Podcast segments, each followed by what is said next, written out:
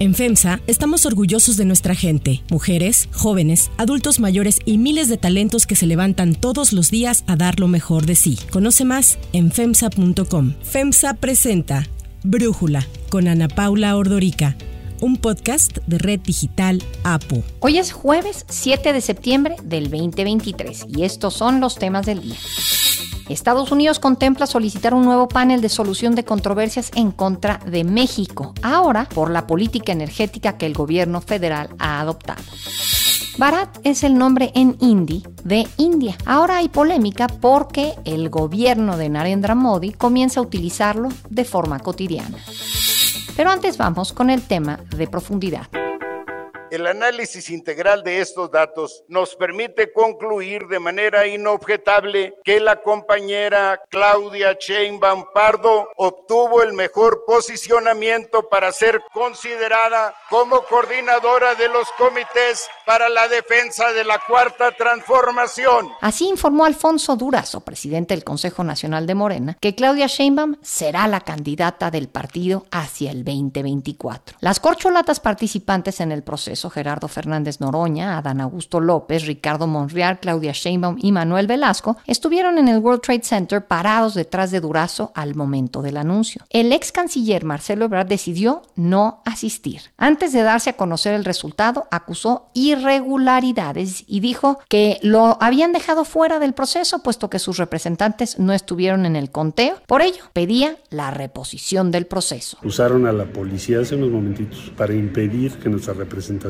pudiera estar en el conteo de las boletas que hemos estado revisando toda la tarde, toda la noche y hasta este momento. Sea, no vamos a estar presentes en el conteo con el uso de la fuerza pública contra Malú Micher, Jimena Escobedo, el diputado Manuel Reyes y otros compañeros que estaban ahí. Hay testimonio de esto. Imagínense nada más, solo por proponer nosotros que debe reponerse el procedimiento por las graves inconsistencias que hay en todo el proceso, pero sobre todo en las urnas. Pedimos que hubiera boletas para eso. Ahora resulta que la respuesta es la policía cada día se parecen más al PRI antes. Al respecto, Mario Delgado, presidente nacional de Morena, afirmó que pese a los inconvenientes registrados en el conteo de votos, el resultado no había sufrido alteraciones. No somos lo mismo. Nosotros sí somos el cambio verdadero. Nosotros somos el motor de la transformación. No más tapados, no más imposiciones, no más cargadas, no más simulaciones. En el proceso se aplicaron 12.500 cuestionarios en total. De acuerdo con los resultados dados a conocer por Alfonso Durazo, Claudia Sheinbaum ganó al obtener un promedio de 39.38%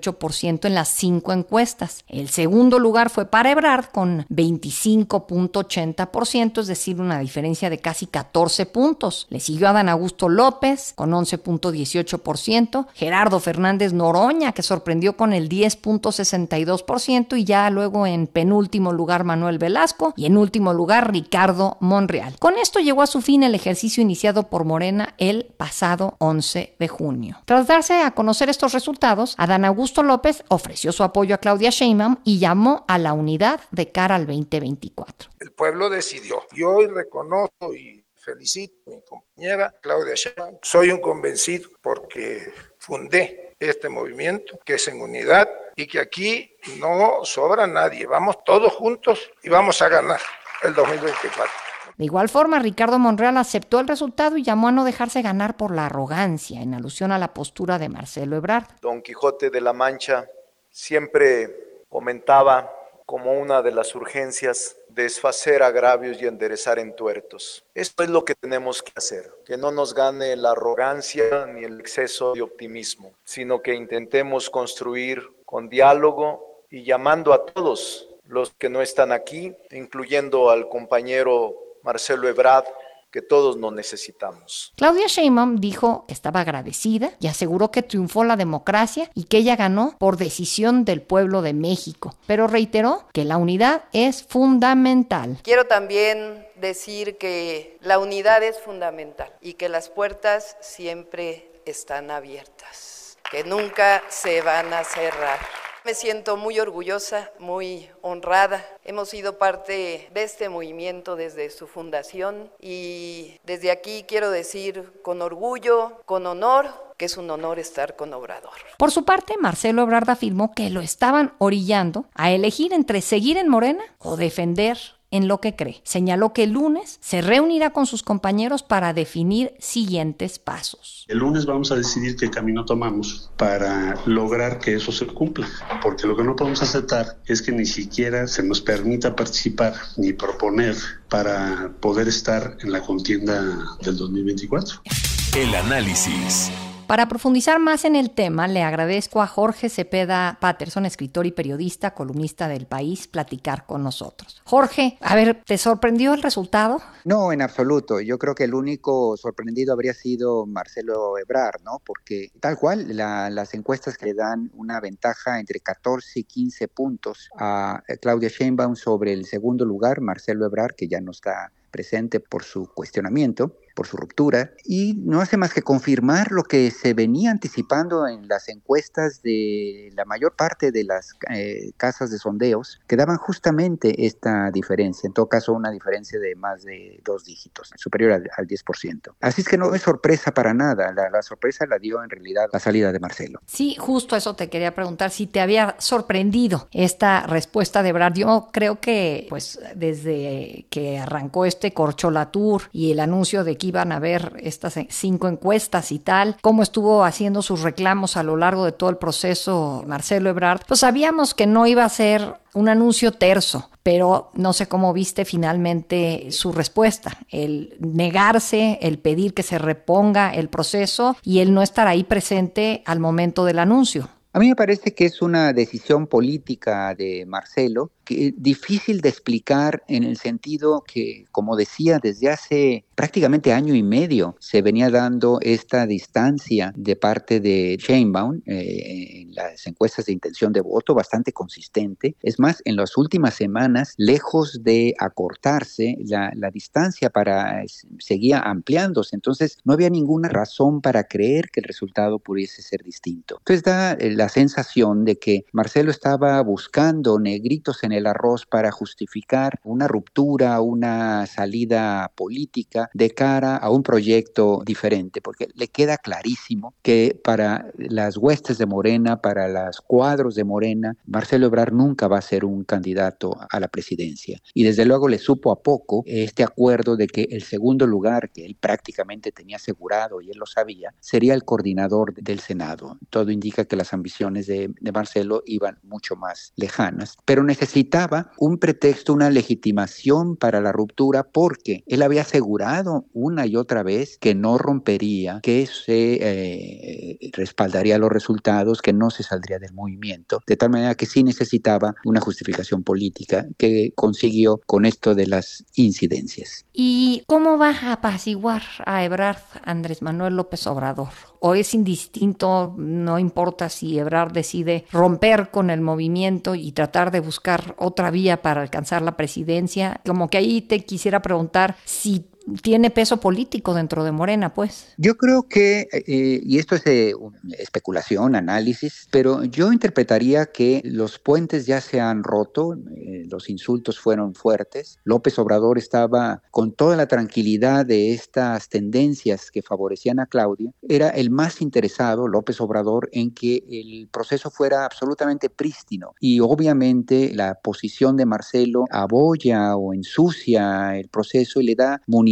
a la oposición, que ya hemos visto en las siguientes horas, de una oposición que se regodea porque también salió lastimado el proceso. Es decir, el daño que le está causando Marcelo al movimiento debe tener bastante disgustados a muchos, aunque en este momento no lo expresen. ¿no? Entonces, yo no pensaría que hay posibilidades de reconstruir. Y por otro lado, lo más previsible o posible es que eh, Marcelo esté buscando la última vía que queda para estar en la boleta presidencial, que en este caso sería Movimiento Ciudadano. No es nada descabellado porque ambos se beneficiarían, es decir, para Movimiento Ciudadano sería un candidato con cierto arrastre. Recordemos que estas encuestas en donde él está sacando entre el 25 y el 26% son a población abierta. Para Movimiento Ciudadano, imagínate un apoyo, una fuerza de votación de esta naturaleza, incluso si quedara en 12, 14, 15% en una boleta presidencial, sería una ancla enorme para MC, para efectos de escaños de senador senadores, diputados, por el arrastre que tiene una candidatura presidencial dentro del partido. Con esto eh, sería una tercera fuerza en el futuro Congreso de enorme peso, como para ser casi el fiel de la balanza entre las dos grandes fuerzas, Frente Amplio por un lado, Morena por otro, que se van a estar disputando pues eh, el poder en términos de aprobación de agendas, normas, presupuestos, etcétera. Adquiere, como digo, Movimiento Ciudadano una preeminencia y un protagonismo eh, enorme si eh, Marcelo va como candidato y eventualmente aspirar incluso al relevo en la dirigencia de Movimiento Ciudadano una vez que Dante Delgado se retire. Sí, ahora coincido contigo y creo que además el hecho de ser Ebrard hombre en contra de dos mujeres, pues en un país en donde se probaría el machismo, digamos, qué tan acentuado está. Pero ahí mi duda es si Dante Delgado ha dicho que ellos son distintos y que no quieren aliarse con lo peor del pasado, ¿cómo justificas tener como candidato a alguien que tuvo que exiliarse seis años por escándalos de corrupción en su gestión como jefe de gobierno, que se exilió seis años y parte de ellos viviendo en el hotel más caro de París, en el George Sank. Bueno, la clase política nunca terminará de sorprendernos en los vuelcos que pueden dar en la narrativa, ¿no? Y lo que avala Marcelo es justamente este 25-26% que obtuvo en estas encuestas, que no es nada despreciable, muchísimo más de lo que el Movimiento Ciudadano podría aspirar. Y recordemos que, bueno, Marcelo lo que va a hacer es intentar rescatar sus antecedentes como un político de, de centro. Estuvo, recordemos, en aquel partido fallido que se llamó centro democrático y, apelaría, digamos, a este discurso hacia las clases medias, hacia los ciudadanos, sociedad civil, tratando de verse siempre como un luchador contracorriente dentro del sistema. Estoy hablando de la narrativa que intentaría pues construir Marcelo Ebrard en algún momento Movimiento Ciudadano pues para lavar la cara y aprovechar pues esto que sí es un activo político. A Morena en efecto le impacta poco y yo diría que más bien le beneficiaría porque una candidatura de Marcelo en Movimiento Ciudadano acabaría dividiendo el voto de la oposición, 12, 13, 15% que obtuviese, en la, mayor parte de eso sería a costa pues de aquellos que están descontentos con el obradorismo. Más aún, yo diría que este 25% que acaba de obtener, 26 que obtuvo Ebrar en estos resultados, como son a población abierta, son seguramente de parte de los no simpatizantes de Obrador que también fueron encuestados en estos sondeos que se realizaron en estos días, ¿no? Ahora, quiero irme un poco atrás. Leía tu columna que publicaste ayer en El País, que la subieron pues poquito después del anuncio, y Hablas de por qué es Claudia y por qué no podía ser Ebrard. Y quería preguntártelo, ¿por qué es Claudia? La única posibilidad que Marcelo Ebrard realmente tenía de ser el candidato de Morena es si hubiésemos llegado a un fin de sexenio con un eh, enorme desgaste eh, de, la, de la 4T. Esto habría obligado al presidente, recordemos que él hizo alusión al desafío en el que se encontró Lázaro Cárdenas, decía López Obrador, que a veces Cárdenas se vio en esa tesitura, no se elige al favorito, sino aquel que asegura la gobernabilidad. Es decir, ese escenario pudo abrirse si hubieran caído los niveles de aprobación del presidente, si estuviera enfrentado con la iniciativa privada en su conjunto y la economía estuviese de, de rodillas, habría necesitado correrse hacia el centro para aspirar a retener el poder. Es decir, ciertamente Claudia es más cómoda para el presidente, pero todavía es mucho más importante ganar la elección del 2024. ¿Qué sucedió? Que al final Morena llega bien parado a esta elección, faltan nueve meses, pero la economía va caminando con resultados más favorables de los que se anticipaban los niveles de aprobación de López Obrador son altos, lo cual le permite entonces ir con el candidato que mejor representa la continuidad porque asume que el 50%, quizá las mayorías o cercano a la mitad de la población, mm, aprobaría y votaría en favor de la continuidad y con eso le bastaría pues para mantener la 4T el poder. Ahora, ¿por qué Claudia es la favorita? Yo diría uno que López Obrador interpreta que es lo más confiable en términos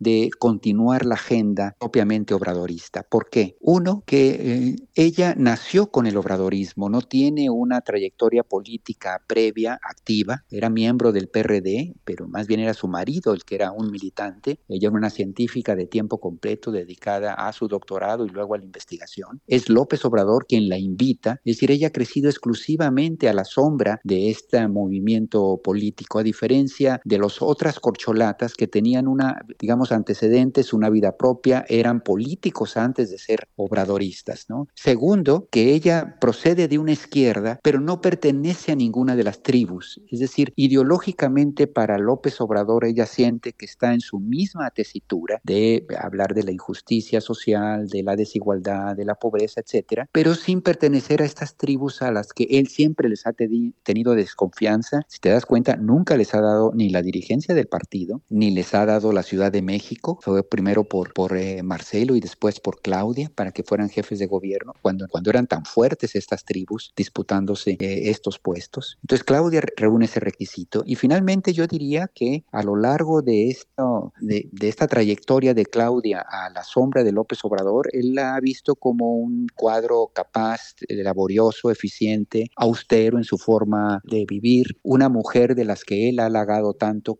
eh, por ser cumplidas, disciplinadas, eh, leales, trabajadoras, honestas, ¿no? Y por último, yo diría también, pues, que López Obrador también querría adornarse con el, el hecho de que la 4T deja a una presidenta mujer por primera vez en la historia. En suma, un cuadro en el que él puede confiar, a diferencia de Marcelo, que trae una agenda propia, que podría sí dar cierta continuidad, pero con una fuerte huella del marcelismo más que propiamente el obradorismo.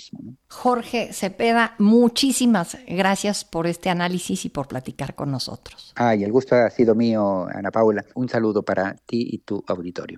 Si te gusta escuchar Brújula, te invitamos a que te suscribas en tu aplicación favorita o que descargues la aplicación Apo Digital. Es totalmente gratis y si te suscribes será más fácil para ti escucharnos. Además, nos puedes dejar un comentario o calificar el podcast para que sigamos creciendo y mejorando para ti. Hay otras noticias para tomar en cuenta. 1. Disputa energética.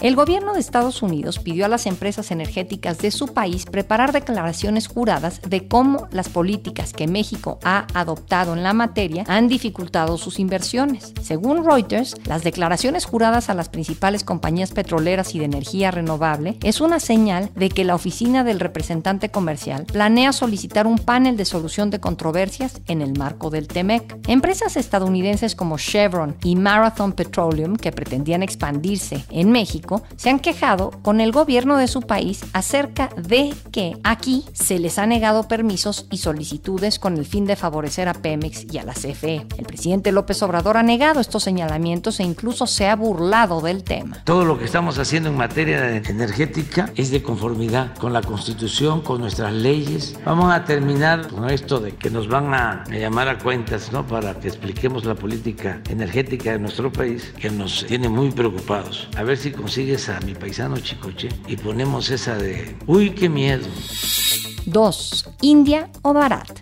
El sábado próximo, la presidenta de India, Draupadi Murmu, ofrecerá una recepción a los líderes del G20. En la invitación que se envió, Murmu se refirió a sí misma como presidenta de Bharat, lo que genera una fuerte polémica entre quienes acusan que se está distorsionando el nombre del país. India también se llama Bharat, Bharata e Hindustán, sus nombres precoloniales en las lenguas indis. A lo largo de los años, el gobierno del partido Bharatilla Janata del primer ministro Narendra Modi ha venido empleando con mayor regularidad los nombres coloniales para, según dice, ayudar a India a dejar atrás una mentalidad de esclavitud. A la invitación de la presidenta india se sumó otro documento oficial del portavoz del partido Bharatiya Janata en el que confirmaba la asistencia del primer ministro indio Narendra Modi a la cumbre ASEAN-India que tiene lugar en Indonesia y en la que se refirió al mandatario como primer ministro de Bharat. Este tema del cambio de nombre a Bharat se conoce a poco menos de dos meses de que los partidos de oposición formaran la alianza India, Indian National Developmental Inclusive Alliance o Alianza Nacional para el Desarrollo Inclusivo de la India. Para Brújula, Brenda Estefan, analista internacional, nos habla sobre este cambio de nombre y el contexto en el que se da. El nombre Bharat figura desde el artículo 1 de la Constitución india, que entró en vigor en 1950, señalando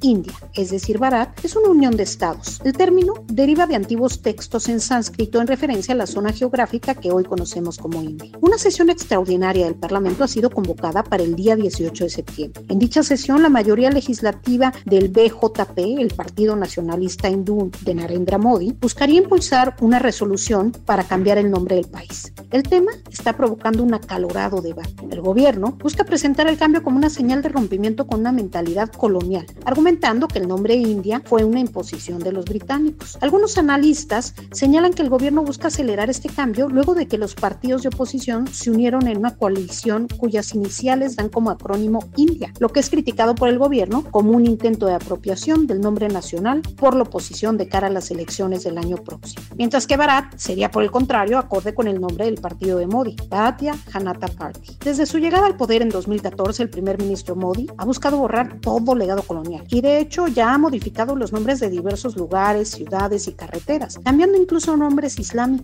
que datan del imperio mogol. Modificar el nombre del país sería en ese sentido la joya de la corona en el proyecto ultranacionalista de Narendra Modi. Para cerrar el episodio de hoy los dejo con música de Maná.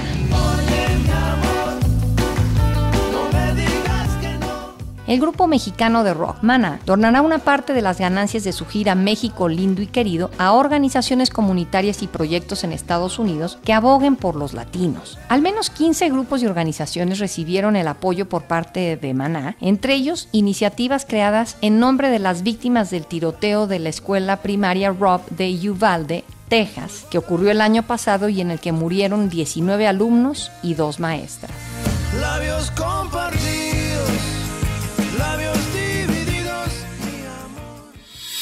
Yo soy Ana Paula Ordorica. Brújula es una producción de Red Digital APO. En la redacción, Ariadna Villalobos. En la coordinación y redacción, Christopher Chimal. Y en la edición, Cristian Soriano. Los esperamos mañana con la información más importante del día. Oxo, Farmacias ISA, Cruz Verde, Oxo Gas, Coca-Cola FEMSA, Invera, Torrey y PTM son algunas de las muchas empresas que crean más de 245 mil empleos tan solo en México y generan valor como parte de FEMSA. FEMSA presentó Brújula con Ana Paula Ordorica, un podcast de Red Digital APO.